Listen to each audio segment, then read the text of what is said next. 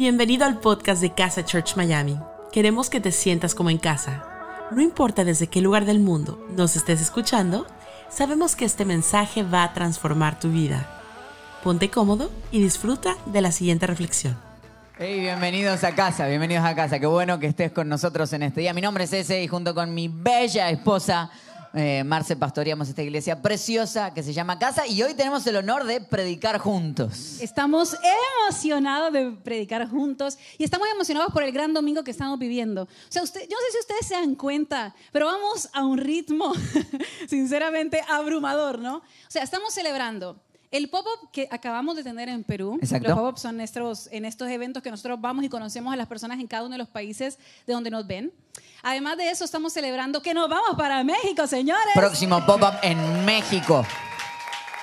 Si estás en México, 3 de noviembre vamos a estar allí, puedes inscribirte. Totalmente. Además de eso, en el día de hoy van a haber bautismos aquí en casa presencial. Hoy hay bautismo, exactamente. Al final de esta experiencia, si estás aquí presencialmente, puedes bautizar, decir, bueno, pero yo no vine preparado. Nada más divertido que eso. Totalmente. Y además de eso, también vamos a tener bautismos online la próxima semana. Exactamente. El día sábado tendremos bautismos online, así que puedes ir en este momento al chat o en momento, en cualquier momento que estés mirando en la descripción de este video, puedes inscribirte y este sábado tendremos bautismos online, que es otra de las locuras lindas Sí. que vivimos en casa. ¿Sabes qué? Eh, algo que, que- hemos dedicado durante este mes eh, o durante estas últimas dos, tres semanas es hablar de visión. Sí nos tomamos un tiempo a principio de año para establecer la visión, pero siempre es una buena oportunidad frenar a mitad de camino y ver si estamos yendo para el lugar correcto. Recordarnos para dónde estamos yendo. Por eso tomamos estas últimas tres semanas para recordar la visión. Comenzamos hablando de la mesa, sabiendo en qué lugar estás y cuál es el próximo paso que deberías dar. Por eso hasta hoy te invitamos a bautizarte, ¿no? Porque tal vez es el próximo paso que puedes dar. Luego, la semana pasada hablamos de cómo ser rico, hablamos del poder de la generosidad, que mientras damos, Dios nos sigue dando, y el poder de dar para cambiar la vida de otras personas. Y hoy quisiera hablar de esto, que es la base de todo lo que hacemos. Porque tener una, una iglesia en la que te vas moviendo de espacio a espacio, poder ser generoso y no entender cuál es el propósito de por qué hacemos todo lo que hacemos, sería muy incoherente. Por eso hoy queremos hablar de esto que se llama Tenemos algo para decir. Tenemos algo para decir. Hablamos de que uno de nuestros valores es que hablar de Jesús es nuestra misión. Todos fuimos llamados a seguir contando la historia que cambió nuestra vida. A seguir contando la historia que Jesús construyó en nosotros y pasársela a otras personas.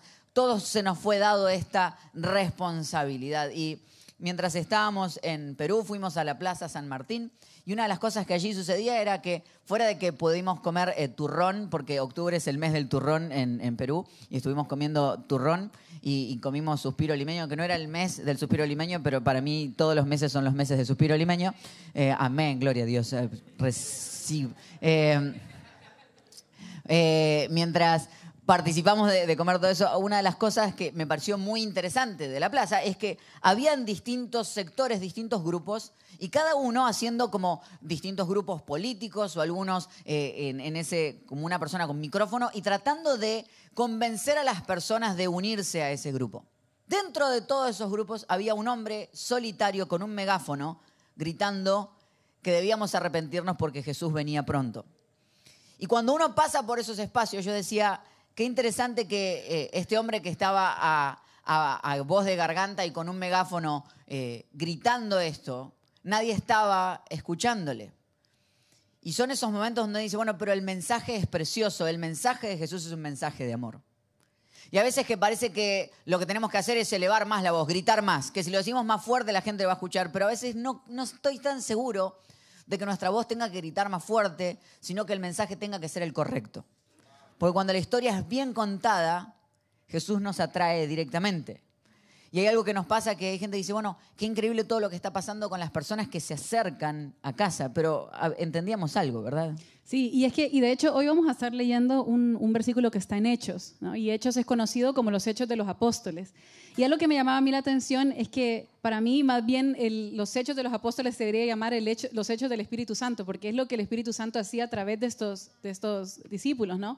Y, y yo pensaba, cada vez que alguien se acercaba a nosotros, es muy interesante porque hay un momento en donde nosotros le pedimos a las personas del pop-up que vengan y se sienten con nosotros y, que podamos tomarnos una foto. Entonces, en ese momento, que es literalmente un minuto, la gente aprovecha y empieza desde, desde, desde la segunda oración, ¿no? De una nos cuenta Claro. el impacto que ha tenido casa en sus vidas y el impacto que ha tenido el tener una relación con Jesús. Entonces, automáticamente la persona nos dice, hey, yo estaba a punto de suicidarme, escuché tal prédica y decidí no quitarme la vida. Hey, yo estaba en medio de la depresión y ustedes me ayudaron a salir de mi casa porque yo no podía ni siquiera ver a personas afuera de mi casa. Hey, estaba en medio de la ansiedad, tenía problemas matrimoniales, tenía problemas financieros y escuché tal prédica y eso me ayudó a salir adelante. Entonces, en dos segundos las personas nos cuentan el impacto que ha tenido casa y Dios en, en cada una de, de sus vidas, ¿no? Entonces, cuando nos cuentan eso, nos dicen, no, porque es que casa está haciendo algo maravilloso, es que ustedes, y la verdad es que cada vez que escucho eso, automáticamente lo dirijo a decir, no somos nosotros, es el Espíritu Santo que decide trabajar en medio de vidas de personas que Total. tienen el corazón roto, personas rotas, pero que deciden estar dispuestos para llevar su mensaje. Y eso es lo que nosotros creemos. Nosotros creemos que cada uno de nosotros somos vasijas rotas en muchas ocasiones, que el Espíritu Santo decide entrar en nuestra vida y ocupar para poder bendecir y llevar el mensaje aún a distintos lugares. Entonces, los versículos que vamos a leer en el día de hoy es el hecho de los apóstoles, pero para mí es el hecho de lo que, el Espíritu Santo hace en tu vida cuando tú estás dispuesto y cuando abres tu corazón y dices, estoy aquí, estoy aquí, úsame a mí. Claro, como todos tenemos esta oportunidad de hacerlo. Hechos capítulo 1, versículos del 3 al 11. Dice, después de padecer la muerte, se les presentó, está hablando de Jesús, obviamente, se les presentó dándoles muchas pruebas convincentes de que estaba vivo. Durante 40 días se les apareció y les habló acerca del reino de Dios. Una vez mientras comía con ellos, les ordenó, no se alejen de Jerusalén, sino esperen la promesa del Padre de la cual les he hablado. Juan bautizó con agua, pero dentro de pocos días ustedes serán bautizados con el Espíritu Santo. Entonces los que estaban reunidos con él le preguntaron, Jesús, Señor, ¿es ahora cuando vas a restablecer el reino a Israel? No les toca a ustedes conocer la hora ni el momento determinado por la autoridad misma del Padre, les contestó Jesús. Lindo Jesús para decirle, no, están, no estoy hablando de eso. Pero cuando venga el Espíritu Santo sobre ustedes, recibirán poder y serán mis testigos. Escribamos en el chat ahí testigos. Pueden decir aquí en el auditorio testigos.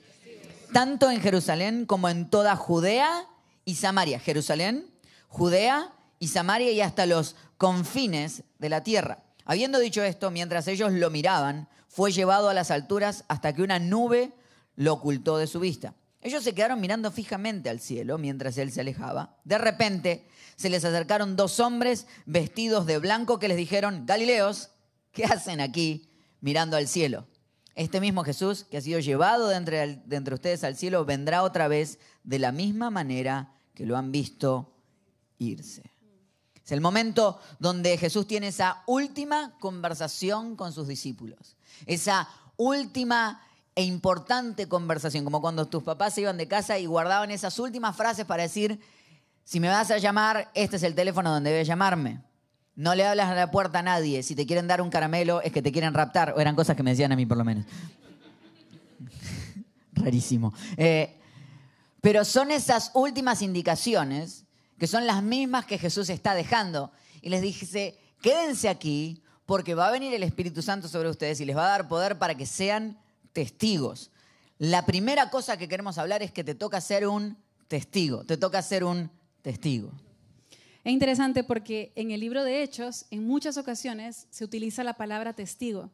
Y un testigo es aquella persona que ha visto algo, que ha escuchado algo, que ha experimentado algo inigualable y lo que quiere es compartirlo con otras personas. En definitiva, esa era la misión que tenían los discípulos. Los discípulos tenían como misión el ir y ser testigos de lo que ellos habían escuchado, de lo que ellos habían vivido. Y tú y yo tenemos esa misma misión. En definitiva, tú y yo también tenemos la misión de ser testigos de lo que nosotros hemos visto, de lo que hemos experimentado. A veces creo que nosotros tenemos el concepto equivocado y pensamos que lo que nos toca es nosotros cambiarle el corazón a las personas o cambiarle Correcto. la vida a las personas, pero el único que cambia el corazón es Dios. Nosotros lo único que hacemos es apuntar a la luz y decir, ahí está la luz. Yo soy testigo de lo que Dios ha hecho en mí, yo soy testigo de que Él es real, yo soy testigo que cuando Él se acerca a ti, Él cambia tu vida por completo y cambia la perspectiva que tú tienes de vida. Porque al final, al final un testigo es aquel que da fe, que da palabra, que Correcto. dice, yo lo he experimentado. Sí. Yo sé que Él es cierto. Eh, porque no hay cosa más chistosa que una persona que viene y te trata de hablar de algo que quizás escuchó, pero que nunca vio y nunca experimentó. Claro. ¿Saben esa gente que te dice, mira, Marcela, en Lisboa venden el mejor café de todo el mundo? Y tú dices, sí, de verdad, ¿en qué lugar? ¿Fuiste? No, nunca fui, pero me contaron. El que nunca fue, pero le el que contaron. nunca, hay un sketch que. Ezequiel ve que, que habla de, de esto, ¿no? De personas que van a, que te dicen, hey, tenés que ir a Argentina y cuando vayas a Argentina tenés que ir a ver esta presentación de tango. ¿Y fuiste? No, no fui, pero me dijeron que es así de buena, ¿no? Y eso automáticamente, ¿qué pasa? Que pierde credibilidad. Claro. ¿no? Porque no hay como experimentar, no hay como ver, como escuchar. Y por eso, para que nosotros seamos testigos, necesitamos experimentar esa, esa cercanía con Dios, esa cercanía con Jesús. Hay un lugar a nosotros aquí en Miami que nos encanta, un lugar de pizza que nos encanta. Y cada vez que yo tengo la oportunidad eh, de conversar con alguien, yo lo recomiendo a esa persona. Yo le digo, hey, tenés que ir a la leyenda. La recomiendo ahora mismo, si estás en Miami tienes que ir a ese lugar definitivamente. Es un lugar que me encanta, pero ¿por qué lo puedo eh, promocionar con tanta autoridad? Porque yo fui, porque yo lo probé, porque yo sé que si te gusta la pizza te va a gustar, porque yo sé que es bueno. Y eso es lo que sucede cuando nosotros hemos probado algo y sabemos que es bueno. Es que podemos promocionarlo con toda la autoridad que se nos da de decir, yo lo sé porque yo lo he visto, yo sé que es bueno, yo sé que él cambia vidas. Qué belleza. Para ser testigo tienes que haberlo experimentado. Hablaba, hablaba ayer con un amigo que estábamos entrenando. Lo- Los tópicos, ¿no? Eh, pizza y entrenamiento. Eh, aclaremos de que no es que la leyenda pizzería auspicia casa, ¿no? Como decir, y auspicia en este segmento. Eh, Ojalá. sí. Bueno, si nos dan un poquito de pizza podemos seguir hablando de eso, pero estaba, entrenando junto, con, a un amigo ayer y él me decía que hay un dicho en el entrenamiento que aquellos que no lo pueden hacer lo enseñan. Y yo decía, qué interesante que puede que en el entrenamiento suceda eso, que hay gente que decís, bueno, no te da el cuerpo como para enseñar, pero como para entrenar, pero puede que puedas enseñar los movimientos. Pero yo creo que en la fe que nosotros vivimos, para ser testigo tengo que haberlo experimentado primero. No puedo enseñar algo que no estoy viviendo. No puedo hablar de algo que no haya vivido primero. Lo que tengo que contar es una experiencia personal que tuve con Jesús. Y es a partir de esa experiencia personal que yo puedo empezar a hablar con autoridad Claro. de aquello que yo viví. En algún momento de mi vida alguien me preguntaba, ¿cómo puedes hablar con tanta seguridad de un Dios al que nunca viste? Y yo decía, pero es que, ¿cómo puedo negar lo que yo he vivido con Él? ¿Cómo puedo negar que en mis momentos más tristes, en mis momentos en, en donde yo sentía que las cosas no tenían sentido, en mis momentos de tristeza, yo no me sentía sola, sino que yo sabía que yo estaba acompañada? Es que eso nadie me lo puede negar. ¿Cómo puedo explicar? Porque es cierto, hay cosas que quizás en la Biblia no, no tengan sentido. Hay cosas que tú dices, ¿cómo puede ser que una ballena se tragó a un hombre? No entiendo esto. Esto no tiene explicación lógica alguna. Y quizás eso sea cierto.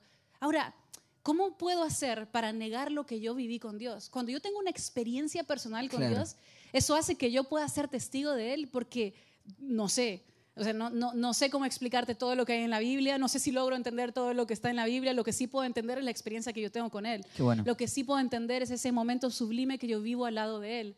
Sabes, hay un, me recuerda esto, ¿no? A, a- a un, a un episodio en donde Jesús sana a un ciego. Y cuando vienen y le empiezan a preguntar a él, pero es que cuéntanos de este Jesús que te sanó, cuéntanos quién es, cómo es que hizo esto. Él responde esto, dice, lo único que sé es que yo era ciego y ahora veo. Lo único que sé es que yo era ciego y ahora veo. Y yo me pregunto, ¿qué cosas ha hecho Dios en tu vida? Lo único que sé es que yo antes vivía en medio de la ansiedad y ahora siento paz. Lo único que sé es que yo antes tenía problemas financieros y me agobiaba por eso y ahora siento tranquilidad. Wow. Lo único que sé es que antes mi familia era un desastre, pero hoy en día nosotros podemos convivir todos juntos. Lo único que sé es lo que yo antes era de conocerlo y lo que ahora yo veo. Hay cosas que simplemente las vas a poder explicar cuando tengas una experiencia con Jesús. Para ser testigo necesitas tener esa experiencia, necesitas hablar con Él, necesitas sentir quién es Él. Y quizás hay personas aquí que me digan, bueno, Marce, pero ¿cómo puedo hacer para tener esa experiencia? Nunca tuve una experiencia de esa forma. ¿Sabes que hay algo interesante que yo leía en estos versículos que acabamos de leer?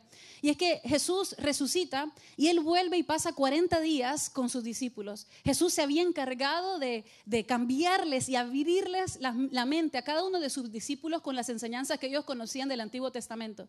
Pero Él aún se toma el tiempo de decirles, hey, yo no solamente quiero que ustedes tengan una mente abierta con respecto a lo que ustedes antes pensaban que era, y yo les quiero abrir y expandir ese, pensamiento, sino que también lo que yo quiero es que ustedes crean en la resurrección. Y, yo, mm. y para eso necesito darles pruebas infalibles de que esto es cierto, de que es cierto que yo soy el Jesús, yo soy el Cristo resucitado. Ustedes necesitan creer en eso. ¿Y sabes cómo lo hizo Jesús?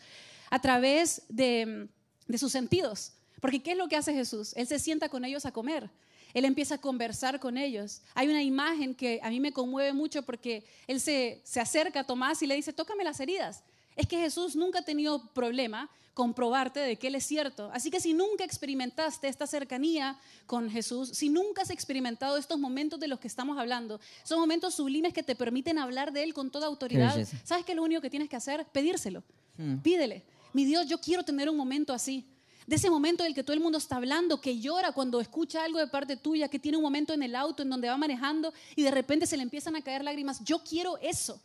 Pídele a Dios que te entregue ese momento, que se encuentre contigo de esa forma, porque no es hasta ese instante que tú tienes esa experiencia con Él de cerca en que empiezas a creer y ver el mundo de una forma distinta.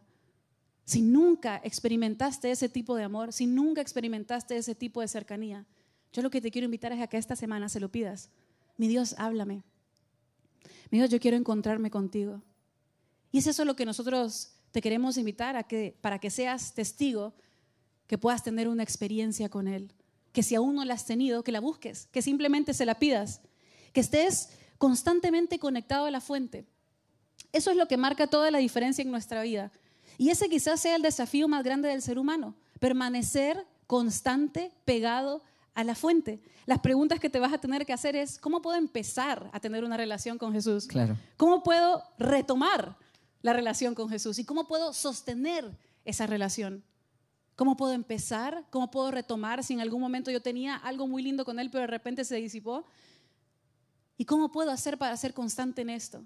El otro día yo escuchaba a un psicólogo en una charla muy interesante que él decía que habían ciertos estudios que habían hecho que demostraban que la persona hay una cierta cantidad, por así decir, de motivación que uno tiene y que con esa motivación que tú naciste es esa con la que tú te vas a morir. Es decir, la motivación es, es un nivel al que no se puede como subir más, ¿no? Es decir, esto es lo que tienes y, y, eso es lo que hay. Entonces él decía, bueno, por momentos desilusiona a cualquier persona porque dice, bueno, ¿cómo voy a hacer para permanecer constante en algo si, esta, si mi motivación tiene un tope, por así decir? Y le decía, bueno, crea sistemas alrededor que te ayuden a permanecer en las decisiones que tomaste. Y mi pregunta para ti es, para lograr sostener esa relación con Jesús, para lograr sostener esa cercanía a Jesús, para lograr estar asombrado constantemente de lo que hace Jesús, ¿cuál es el sistema que tienes alrededor de tu relación con Él?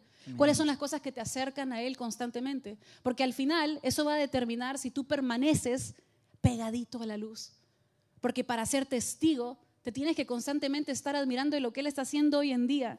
Sabes, si llevas 20 años siendo cristiano y 20 años hablando de que tú eres testigo de Jesús y no tienes una experiencia nueva con Él, yo quiero invitarte a que en esta semana encuentres una forma nueva de verlo. Me encantó. Porque Él está constantemente con el deseo de acercarse a ti y demostrarte cosas que aún no te mostró. Para poder ir y hablarles a otros de lo que tú estás viviendo, primero tienes que experimentarlo, primero tienes que vivirlo, porque hoy estamos en un tiempo en donde todo el mundo habla de cosas y las recomienda sin, sin haberlas probado, pero eso se nota. O quizás tú has visto algún, algún, algún post en Instagram o algún post de alguien que te está recomendando algo que nunca probó, que quizás lo empezó a probar ayer y eso se nota. Pero cuando tú hablas de alguien, decir, mira, no me sé todos los versículos de la Biblia, no entiendo muchas cosas, hay cosas a las que no le encuentro sentido, pero de que yo antes no veía y ahora puedo ver, de eso sí te mm. puedo hablar y eso nadie me lo puede quitar. Y me encanta que no está atado a, cómo te estés portando, porque a veces que lo pegamos así. O sea, decir, no, como me estoy portando mal, entonces no puedo tener una relación con Dios y, o, tengo un par de preguntas para Dios y hasta que no las resuelva eh, no me voy a encontrar con Él. Lo hemos dicho más de una vez, pero es, es como aquel que dice, el día que me cure voy a ir al hospital. O sea, es al revés. Es hoy más que nunca necesito relacionarme con Dios. Y la Biblia es un libro completo de Dios tratando de relacionarse con el hombre. Todo el tiempo. Por eso me encantaba lo que decías. Puedes pedir las pruebas que quieras. Puedes decirle, muéstrate, háblame. Quiero tener una relación contigo. Para ser testigo, tengo que haber vivido algo. Tengo que haber experimentado algo. Tengo que querer contar aquellas cosas que viví. Pero no queda ahí. Dice que una vez que uno entiende que tiene que ser eh, testigo, quiero que lo leamos, está en el versículo 8, dice, pero cuando venga el Espíritu Santo sobre ustedes recibirán poder y me serán testigos, tanto en Jerusalén como en toda Judea y Samaria y hasta los confines de la tierra. Jerusalén, Judea, Samaria y los confines de la tierra. Quiero ayudarte a que lo podamos entender juntos de qué hablaba Jesús. Este es el, mapa de lo que Jesús estaba hablando en ese momento. Quiero que lo podamos poner en pantalla. Ahí está, ahí están cada una de estas regiones. Dentro de Judea, ahí estoy yo ahí abajo. Hola, ¿cómo están? Ah, Dentro de Judea está Jerusalén. Quiero que puedan ver dónde está Jerusalén. Jerusalén es la ciudad. Podemos cambiar a la próxima para que se marque. Eh, Ahí está. Perfecto. Ahí está Jerusalén. Entonces Jerusalén es la ciudad. Judea es como que fuera la provincia. ¿sí? Entonces pasamos al próximo. Ahí está. Eso es todo Judea. Y Samaria es el que está arriba. Perfecto. Y luego dijo hacia toda la tierra. Entonces dijo, empecemos por Jerusalén vayamos a toda la provincia y luego de haber pasado la provincia crucemos a la provincia de Samaria y luego de ahí a toda la tierra. Básicamente les da la técnica. Les dice cómo van a hacer. Van a empezar primero por la ciudad de ustedes, luego van a ir a toda la provincia, luego después de la provincia van a cruzar a Samaria y luego de Samaria van a ir a toda la tierra. Pero hay una clave en lo que está hablando. Porque Jerusalén es el lugar cercano. Jerusalén son las personas que están cerca tuyo. ¿Por dónde empezamos? Y esta es la clave del punto 2. Se empieza por casa. ¿Dónde empieza uno a ser testigo? En casa. ¿Dónde uno empieza a mostrar lo que está viviendo? En la casa de uno. En los más cercanos. Claro, es más fácil empezar por todo el mundo. Poner una publicación en Instagram y que el mundo sepa que soy bueno. Es mucho más fácil. Pero Jesús dice, no, no, no, no. Empezá por los que te conocen de la puerta para adentro. Empezá por los que te ven vivir todos los tiempos. Aquellos que no convences con palabras. Aquellos que decís, no, soy súper bueno. Ajá. Contame un poco más. El otro día justamente estábamos en un círculo y una amiga nuestra empieza a contar y dice, hey, hay tantos cambios que Dios está haciendo en mi vida desde que yo empecé a tener una relación con Jesús. La verdad es que mi vida comenzó a brillar de nuevo. Yo, yo era una persona oscura completamente. La gente en mi trabajo me veía así. Y ella nos decía, ahora no sé cómo hacer para que mi familia me crea, porque lo que yo estoy viviendo es muy real. Y la realidad es que ese es el desafío más grande, porque al final yo los puedo engañar a ustedes, pero yo no puedo engañar a mi esposo que vive conmigo todos los días. ¿no? Y es así, tú no puedes engañar a tu familia. Ahora, creo que ese desafío va pegado a este, a este hecho, que en nuestra casa lo que más va a sonar fuerte son nuestras acciones, porque al final no hay cantidad de información que a mí me pueda convencer, pero cuando yo empiezo a ver en ti acciones que me hacen sentir de una forma, ahí empiezo a creer que hay algo en ti que cambió, que hay algo distinto en ti. Entonces ese siempre va a ser nuestro desafío más grande, en casa, con las personas cercanas, pero por eso ese va a ser el lugar en donde más vamos a tener que accionar y menos vamos a tener que hablar. La realidad es que cuando uno dice, bueno, ¿y cómo le cuento a mi familia? Es que las mejores cosas no se explican, se experimentan. Sí. Hay cosas que se van a ver en tu vida. Cuando estás viviendo algo bueno, eso se va a reflejar en las cosas que estás viviendo todos los días. Las luces que alumbran más lejos alumbran más fuerte cuando estás cerca. Si puedo alumbrar a todo el mundo, cuando estás cerca mío, la luz se ve mucho más fuerte. Tiene que ver con trabajar en lo que pasa en casa. Y algo que nos pasaba en el, pop-up, ahora que fuimos a Perú, que había una, una chica, una, una joven, que contaba cómo había vivido su experiencia con empezar a relacionarse con Jesús y nos contaba que sus papás son católicos y que llegó ese momento donde empezó a relacionarse con Jesús, empezó a crecer y un día dijo, ok, voy a bautizarme online. Fue uno de esos momentos increíbles, pero también empezó a sentir, ok, ¿qué dirán mis papás de esto? Y dice que empezó a vivir tantas cosas tan convincentes en su vida que finalmente tuvo que decirle a sus papás, quiero tomar este paso, quiero realmente dar este paso de bautizarme y seguir creciendo en las cosas que estoy viviendo. Y yo estoy seguro que el bautismo no convenció a nadie, pero sí estoy seguro que la vida que ella está viviendo está enamorando a sus papás. Porque hay algo que luego de escuchar esta historia, al día posterior a ese, estábamos caminando al día que estábamos armando todo el auditorio del pop-up y veo a esta chica caminando y atrás veo al papá y a la mamá llevando el cartel de casa abajo del brazo. Entonces yo digo, ¿qué hace este hombre con un cartel bajo el brazo? Y, y el hombre me decía, no, que a mí se me había olvidado la historia que esta chica me había contado. Y el hombre me decía, no, yo mientras esté cerca de Dios está bien, yo no sé, no entiendo nada, pero yo digo, ¿qué le pasa a este hombre que me explica tanto? Pero es decir, que alguien que no cree puede llegar al punto de llevar un cartel abajo del brazo, habla no solo bien del mensaje, sino habla bien del mensajero. Porque hay gente que dice, yo mira, no creo en Dios, pero puedo creer en lo que tú estás viviendo. Porque me lo han dicho más de una vez, es muy posible que tú seas la primera Biblia que muchas personas vayan a leer. Es muy posible que las experiencias que tú tengas sean las que acerquen a las personas a Jesús. Cuando eh, establecemos los valores que son parte de casa. Y hablamos que el amor es nuestra revolución, que hablar de Jesús es nuestra misión, que la amistad es nuestro código de honor, que la fe es nuestra única opción y así muchos de ellos. Hay gente que nos dice, bueno, pero esos aplican para los cristianos y para los no cristianos. Exacto, porque esa es la idea. Jesús no nos vino a ser cristianos, Jesús vino a hacernos mejores seres humanos. Dios no creó cristianos. Dios no creó al hombre y dijo, ojalá en algún momento sea cristiano. Dios creó al hombre, a la mujer y dijo, ellos son buenos. La creación original de Dios es perfecta, es preciosa. Nuestra tarea no es decirte todo lo que no eres, sino recordarte lo que realmente fuiste creado para ser. Entonces, no significa crecer en conocimiento bíblico, significa crecer en conocimiento de vida que en los que están cerca tuyo empiezan a entender de que hay algo precioso de conocer a Jesús mucho más. Pero dice, no solamente Jerusalén, sino una vez que Jerusalén está, que ha sido testigo, no que has convencido a nadie, sino que ha sido testigo, pasas a Judea. Judea es el lugar más grande. Judea son los que piensan como tú, Judea son tus amigos. Judea son las personas que están cerca, que tienes algunas cosas en común, que piensas muchas veces muy parecido a como ellos piensan, que camina juntos con ellos, no son los que te ven todo el tiempo, pero los ves bastante seguidos, están bastante en tu corazón. ¿Y cómo se acerca, cómo se es testigo a esta gente? Se les sirve.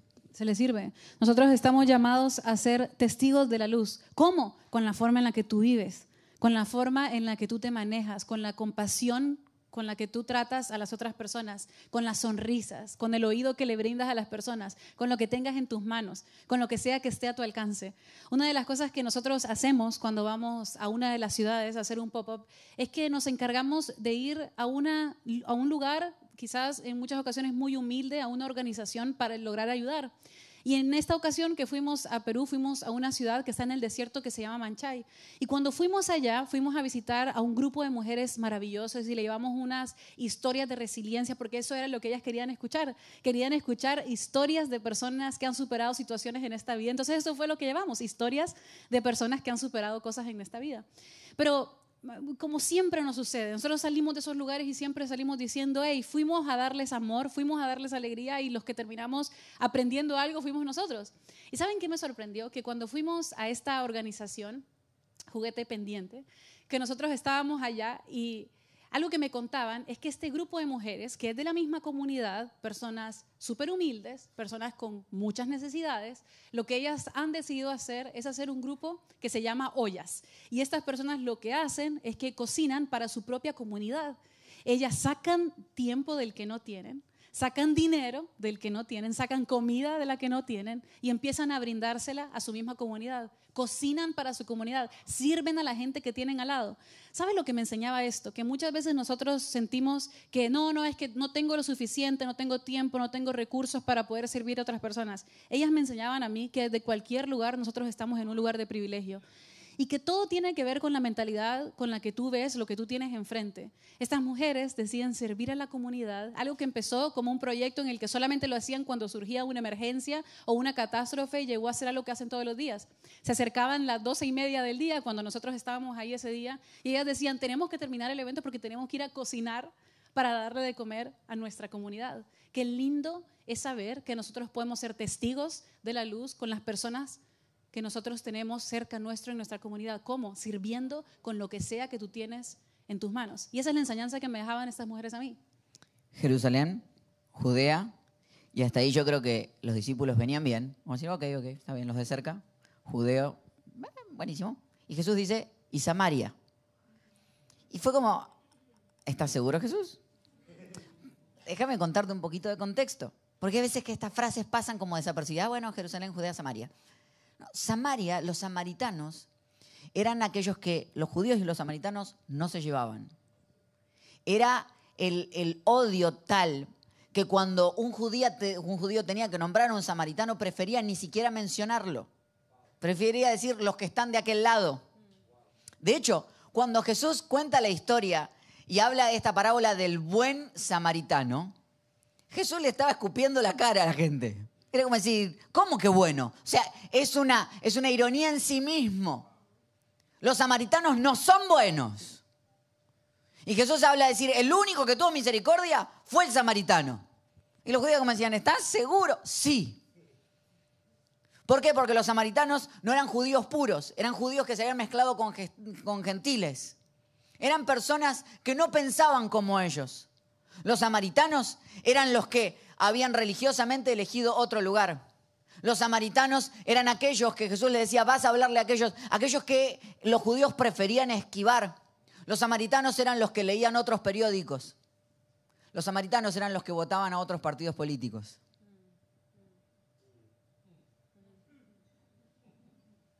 Los samaritanos son los del otro lado.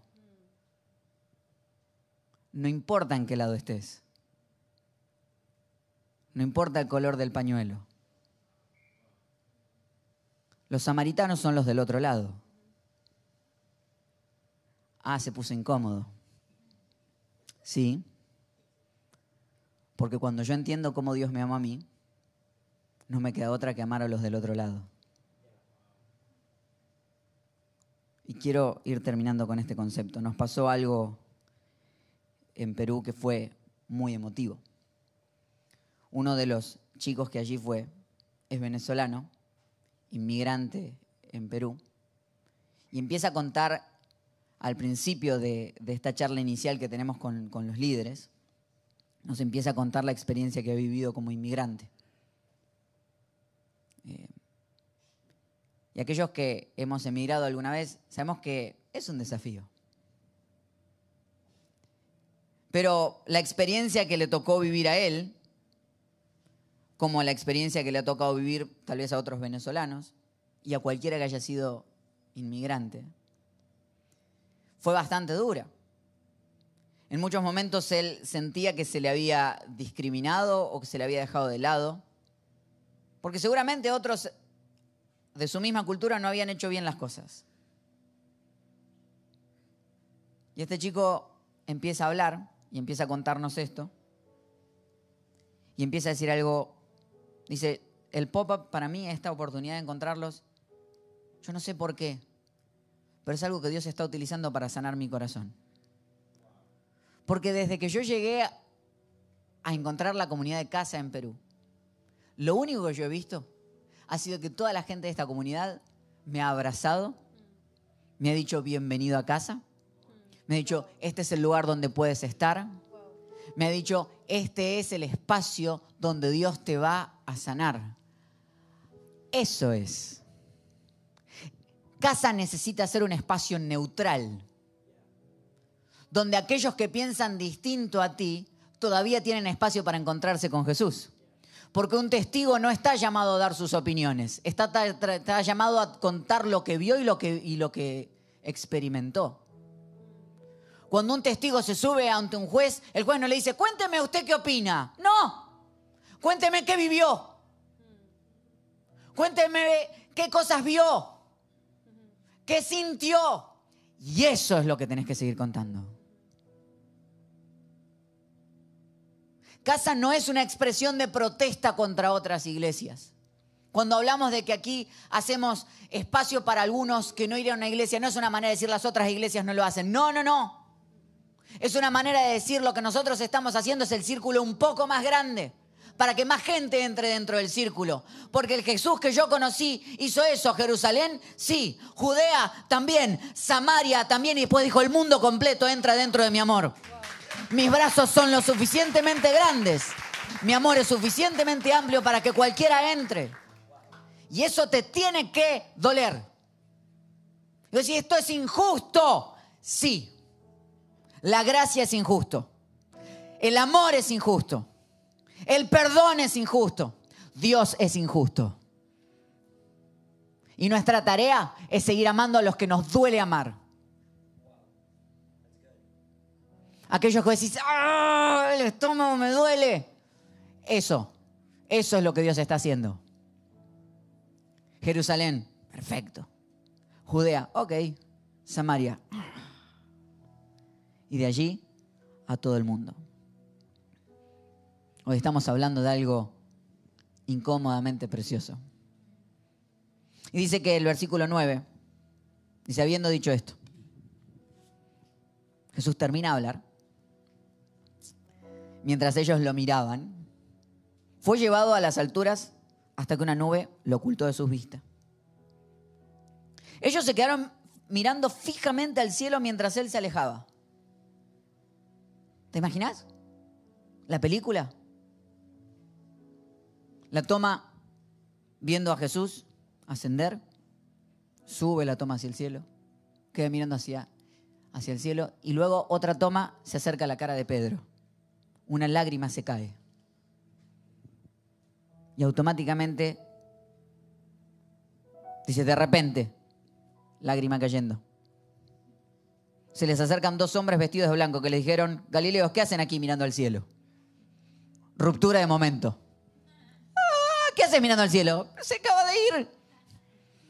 O sea, había tal desesperación de Jesús decir, no se queden mirando para arriba si hay mucho que hacer aquí abajo. Porque una vez que hablamos todo esto y una vez que quedas enamorado de lo que viviste, hay que ponerlo en acción. Y aquí es la última parte, es haz tu parte. Pero, pero ¿cómo, ¿cómo Dios me va a usar a mí? Si yo estoy todo roto. Si yo tengo mil dudas todavía. Bueno, ¿no es precioso eso? Y es así mismo como Él te utiliza. Es así mismo roto como Él te usa. Hace un par de semanas atrás me regalaron una cremita para los ojos, para las arrugas, sí. Ahora ya es algo que yo utilizo. Ya a partir de esta edad empiezo a usar cremita para las arrugas. Y supuestamente esta crema era el, el, elixir de la vida. O sea, era lo máximo, lo máximo en cremas, top, top, top. Y cuando yo fui a abrir la crema que me habían regalado, el, el dispenser, o sea, lo que saca la cremita, no servía. Yo decía, ¿cómo puede ser que el elixir de la vida esté empacado en, esta, en este botecito que ni siquiera abre bien, ¿no? Y algo que a mí me sorprende de Dios que hace exactamente lo mismo. La misión más importante en esta tierra, el mensaje más preciado de este mundo, lo pone dentro de pequeños empaques que somos tú y yo con grandes fallas. ¿No te enamora eso de Jesús? Que Él sigue decidiendo utilizarte a ti él dice, este es el mensaje más importante. Esto es lo más preciado que una persona puede recibir y yo decido depositarlo en personas rotas, en personas con fallas, en personas que se van a equivocar, en personas que a veces van a dudar, en personas que a veces van a fracasar, pero yo decido utilizarte a ti. Sabes, cada día que yo vengo a este lugar, cada día que yo vengo a casa, yo me recuerdo esto. Y eso es lo que a mí me enamora de lo que nosotros hacemos aquí. Y decir, ¿por qué me estás utilizando a ti? A mí, no entiendo. No entiendo por qué decidiste utilizarme a mí, pero te creo. No te entiendo, pero yo te creo. Y este es el día para que tú empieces a creer en eso. Ahora, hay una porción muy importante que no se nos puede olvidar. Que antes de mandar a los discípulos a que ellos cumplieran con esta misión, Él lo que les dice es algo muy importante. Les dice, vayan, pero esperen. Vayan, pero esperen. ¿Qué es lo que tenían que ellos esperar? Ellos tenían que esperar a ser bautizados por el Espíritu Santo. Él les dice, ustedes van a ser bautizados por el Espíritu Santo y el Espíritu Santo les va a dar poder a ustedes. ¿Qué es ese poder que nos da? Muchas personas dicen, no, bueno, es que ese poder que te da es hablar en lenguas. No, esa es una expresión nada más. El poder que Él te da es ese deseo de ir y servir a otras personas. Claro. Y por eso es que nosotros vemos continuamente a personas rotas, personas extremadamente común, eh, personas que no tienen nada de especial haciendo cosas extraordinarias. Eso es el poder del Espíritu Santo. Ese es el poder que tú dices. ¿Sabes? Cada vez que te has preguntado tú, ¿por qué decides usarme a mí? Es que es el Espíritu Santo trabajando a través de ti para bendecir a la gente que tienes al lado, para hacer una misión que es extraordinaria, para hacer una misión que seguramente tú no tienes ni el conocimiento ni las capacidades, pero es que es el Espíritu Santo que te llena de herramientas. Por eso en el día de hoy, lo único que tienes que hacer es decirle, Espíritu Santo, ven a mí. Empieza a trabajar en mí. Una cosa es el bautizo, que es lo que vamos a hacer hoy, pero otra cosa es el bautizo del Espíritu Santo. Es decirle, entra en mí, empieza a darme palabras que yo ni siquiera las sé. Yo recuerdo cuando yo iba a los primeros campamentos de jóvenes, y eso se me viene a la memoria en este momento. Cuando iba a los primeros campamentos de jóvenes y me decían, Marce, hay que orar por los chicos, yo no sabía ni qué decir. Yo no sabía ni qué palabras decir, entonces empezaba a escuchar al que estaba orando cerca mío y decía, Dios, te- cualquier cosa. Pero llegó un cambio, en un momento digo, mi Dios, yo no sé qué decirle a esta persona, pero yo te quiero pedir, Espíritu Santo, que empieces a hablar a través de mí, que empieces a decir cosas que ni, ni en mi más profundo sueño yo pudiera decirle a esta persona. Yo te quiero invitar al día de hoy, que para ser testigo de esa luz tengas esa experiencia extraordinaria con Él, que se la pidas constantemente, que empieces a bendecir desde todo tu lugar a las personas cerca, aquellos que están un poquito más lejos y Hmm. aquellos que no creen, que no creen absolutamente nada parecido a lo que tú crees. Y que empieces a creer precisamente que es a ti a quien Dios va a usar. Pídele al Espíritu Santo, ven a mí, empieza a hablar a través de mí. Aquí te entrego mi vida, te entrego todo lo que soy, yo estoy dispuesta y estoy con el corazón abierto. Hoy es el día para que tú, una persona extremadamente común y normal, empieces a hacer cosas ex- extraordinarias. Y sabes, esta semana me pasó de, de estar hablando con una amiga y, y presentársela a alguien más. Y yo se la presenté y le digo, no, ella es increíble, maneja redes sociales. Y cuando la presenté, esta amiga que es increíble se hizo toda chiquita. Empezó a hablar así para. Yo la y digo, ¿qué le pasó? Porque yo cuando le digo a mi amigo, le digo, no sabes lo que es ella, es increíble, maneja redes sociales, es espectacular, te la quiero presentar. Hola. Y se fue. Cuando salgo, a mí me agarra ese, como esa cuestión de amor, pero a golpe, ¿viste? Así, la agarré y le digo, ¿qué te pasó? Me dice, ¿qué de qué? Le digo, ¿vos entendés quién sos? ¿Vos entendés los dones y los talentos que tenés? Yo te presenté ahí, cuando yo te presento, vos hablás con seguridad, le digo. Cuando yo te presento, vos te parás firme. Y sí, yo soy todo lo que él dice y mucho más. Argentinizate un poco, le digo, por favor.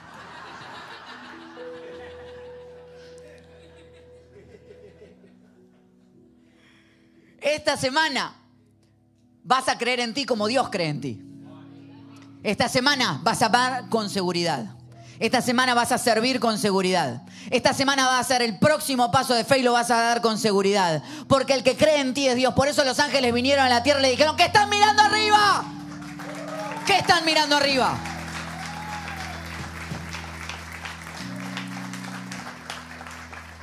No busques respuestas en el cielo que Dios está buscando en ti. No le sigas preguntando a Dios qué vas a hacer porque Dios te está haciendo la misma pregunta a ti. Haz algo y Dios responde, yo ya hice algo, te hice a ti, ahora tú haz algo. Esta semana con seguridad, con la seguridad que el Espíritu Santo te está dando, te vas a parar y vas a dar palabras de motivación a personas que no la tienen. Vas a llegar a tu trabajo y decir, ¿qué le pasó a este tipo? En el mismo lugar donde estamos todos deprimidos, ¿él está feliz? Lo vas a mirar a los ojos y decir, hoy va a ser el mejor día de nuestras vidas. ¿Qué le pasó? Se dio cuenta que tiene que dejar de mirar hacia arriba y empezó a mirar hacia adelante. Empezó a creer en el Dios que cree en Él. Y cuando tú empiezas a creer en ti, hay cosas increíbles suceden. Porque es muy difícil escuchar la voz de alguien que está muy, que no puede creer en sí mismo, pero cuando alguien habla con seguridad, uff, te vas a parar esta semana como hijo de Dios, como hija de Dios. Con el Dios que te mire y te dice, yo creo en ti. Ahora haz algo, da el próximo paso. Y tal vez el próximo paso hoy sea ya sea abrir tu corazón a Jesús y empezar esa relación de esto que estamos hablando. Y bueno, yo, yo, no- yo- ¿de qué soy testigo? Bueno, hoy empieza. O tal vez el próximo paso hoy sea decidir bautizarte. Hoy tal vez sea el día donde digas, yo quiero dar esta expresión externa de una decisión que ya tomé internamente. Y tal vez has llegado a este lugar, has llegado a esta parte del video y dices, bueno, yo quiero bautizarme aunque estoy en otro país. Bueno, puedes inscribirte en este momento. Para el video e inscríbete. Y si estás aquí en el auditorio, tenemos hasta camisetas para ti porque aunque no viniste vestido, te vas a ir bautizado y mojado igual. Y por si la duda está lloviendo afuera, así que si no te bautiza el agua, te bautiza la lluvia. Alguna de los dos te bautiza. Así que si vas a salir mojado de acá, mejor sea porque tomaste una decisión con firmeza, creyendo en lo que Dios va a hacer en tu vida en el día de hoy. Yo creo en esta casa. Creo en una casa que cuando Jesús nos dijo, ustedes tienen que ser testigos, nosotros dijimos, sí, iremos a uno de los lugares donde nos duela ir. Haremos los esfuerzos que nos toque hacer. Porque Él cambió mi vida y cambió la tuya y eso es innegable.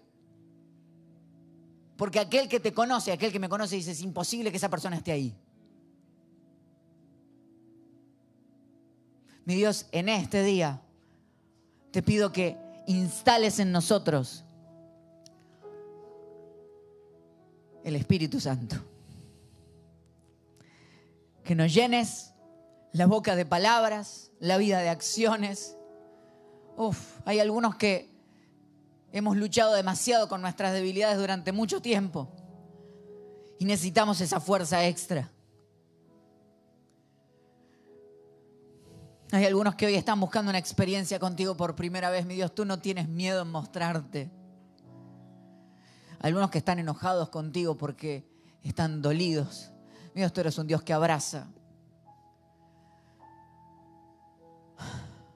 Hay algunos que hoy nos hemos dado cuenta que juzgamos de manera muy dolorosa a los que están del otro lado. Y hoy nos invitas a ser un poco más amorosos.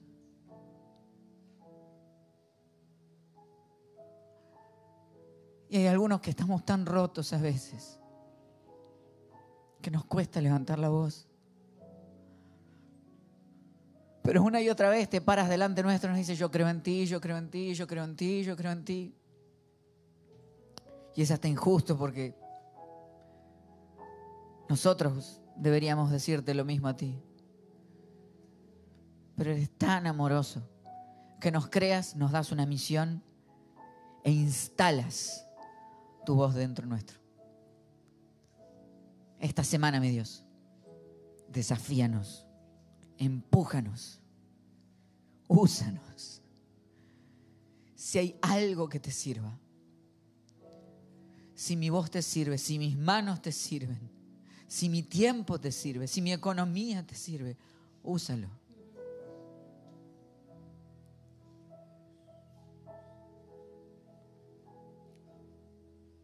Si esta es tu decisión,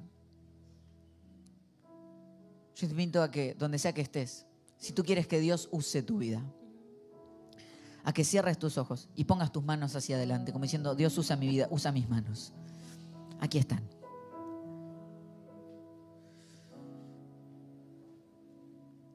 Mi Dios toma nota de quienes están diciéndote. Instala en ellos tu voz. Esta semana, úsalos de una manera increíble. Gracias, Señor. En el nombre de Jesús. Amén y amén. Y lo que nosotros creemos en casa es precisamente esto, que somos personas llenas de inseguridades, llenas de, de ideas de quién más lo pudiera hacer que no fuéramos nosotros, pero que hemos decidido ser ese empaque que lleva ese mensaje el más importante, ese mensaje que cambió nuestra vida para siempre. Y por eso constantemente le pedimos a Dios que nos despoje de nuestras inseguridades, de nuestros pensamientos autodestructivos, de nuestras emociones incómodas, para poder llevar el mensaje aún más claro. Y yo te quiero hacer esta invitación a que recibas ese amor incondicional que nos cambió a nosotros para siempre. Esto no es cambiar de religión, esto es empezar una relación con Jesús, porque nosotros sabemos que al final son las relaciones Es la relación con Jesús que va a cambiar tu vida para siempre. Y este será el inicio de esa relación. Eso. Y yo voy a liderar esta conversación, esta primera conversación entre tú y Dios. Pero la idea es que a partir del día de hoy tú la continúes. La idea es a partir del día de hoy tú puedas ser constante en esta decisión que estás tomando en el día de hoy. Esta decisión que va a marcar un antes y un después para tu vida, porque eso es lo que nosotros celebramos cada vez que estamos aquí, que Él marcó un antes y un después para nuestros corazones.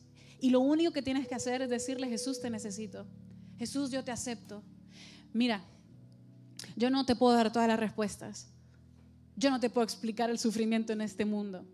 Yo no te puedo explicar por qué suceden catástrofes en, esta tierra. Lo que yo sí te puedo decir es que yo antes era ciega y ahora veo. Uf. Que yo antes no tenía un futuro y ahora lo tengo. Que antes yo no tenía una misión y Él me ha encomendado con una. De eso yo te puedo asegurar.